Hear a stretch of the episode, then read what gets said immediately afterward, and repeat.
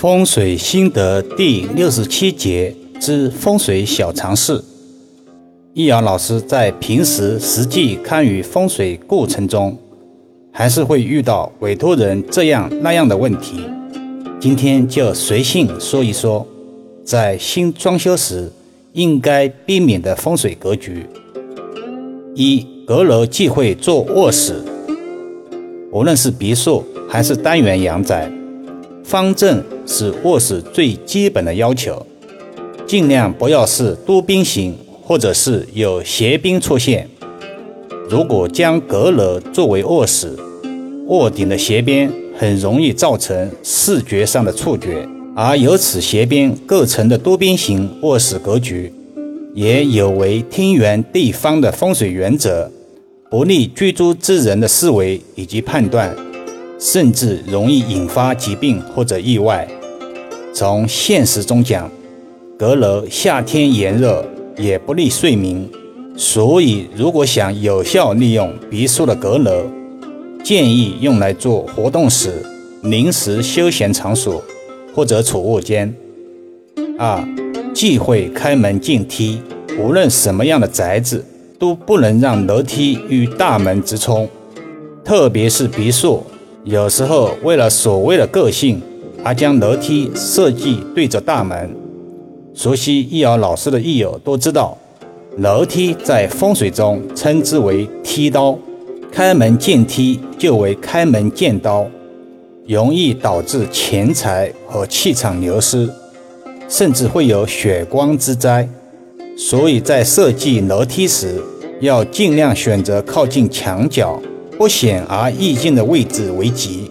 三、忌讳吊灯压床。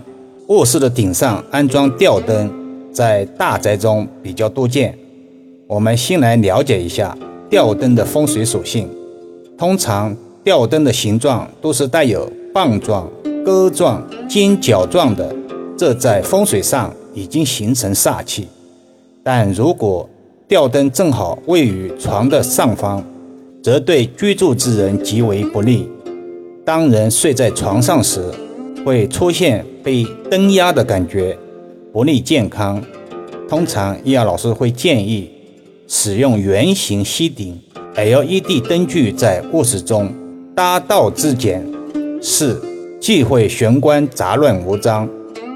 总是有些人喜欢把家里塞得满满的，甚至玄关处也不放过。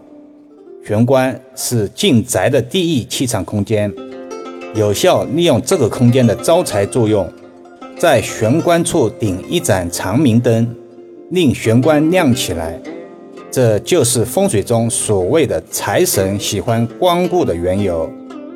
玄关处不要杂乱无章，喜美观协调、干净整洁，这些东西说说大家都能明白，但执行起来。却又是另外一回事了，尤其是与长辈同住的老人家，很舍不得处理旧物件，几年都用不上的东西也不舍得处理，这就需要年轻人想想法子了，办法一定会有。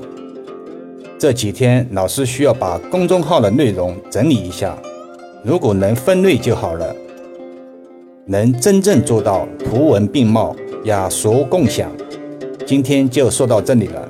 更多分享，请至易瑶文化主页收听、点评、转发、收藏，或者搜索关注公众号“易瑶文化”。